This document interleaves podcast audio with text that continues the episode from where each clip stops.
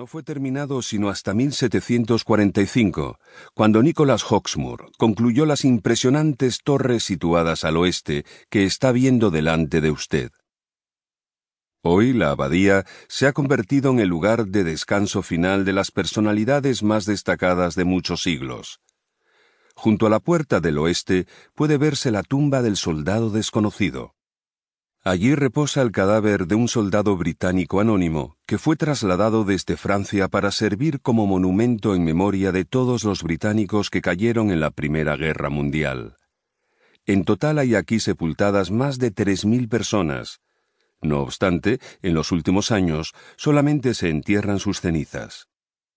Muchos personajes del mundo literario son recordados en el Rincón de los Poetas, donde descansan los cuerpos de, entre otros, Jane Austen, Robert Burns, Geoffrey Chaucer, Charles Dickens y William Shakespeare.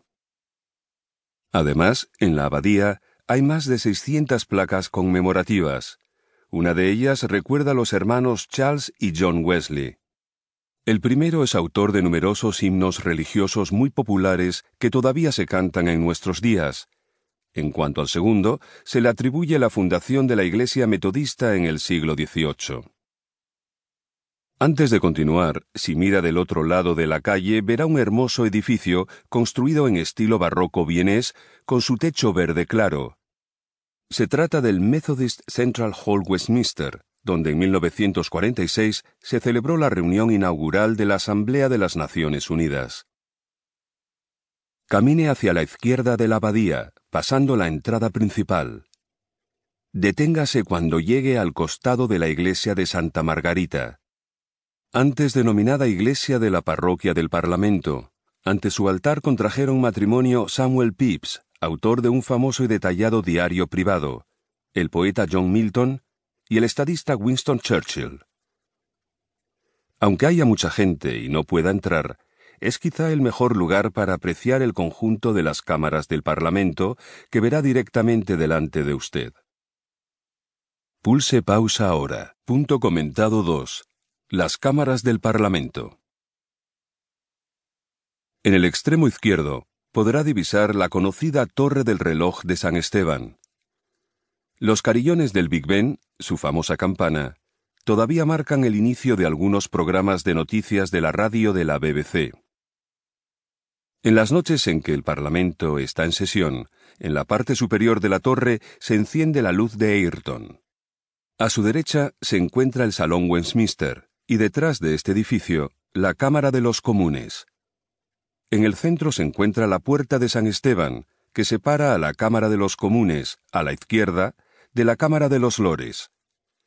La torre que puede divisar en el extremo derecho es la Torre Victoria. Cuando el Parlamento sesiona, la bandera británica, la Union Jack, flamea en el asta situada en la punta de esta torre. Se utilizan tres tipos distintos de banderas, según la fuerza del viento. Conocido oficialmente como Nuevo Palacio de Westminster, la mayoría de los edificios que pueden verse datan del siglo XIX. El palacio original fue construido por Eduardo el Confesor en el siglo XI. Fue residencia real hasta que Enrique VIII y su familia se trasladaron en 1512. Muchos de estos edificios fueron destruidos por un incendio en 1834 que se inició cuando una estufa de la Cámara de los Lores se recalentó. El Salón Westminster fue el único edificio medieval original que se salvó. Fue en este lugar donde Carlos I fue condenado a muerte en 1649. En tiempos más recientes, el Salón Westminster ha jugado un papel menos horrendo.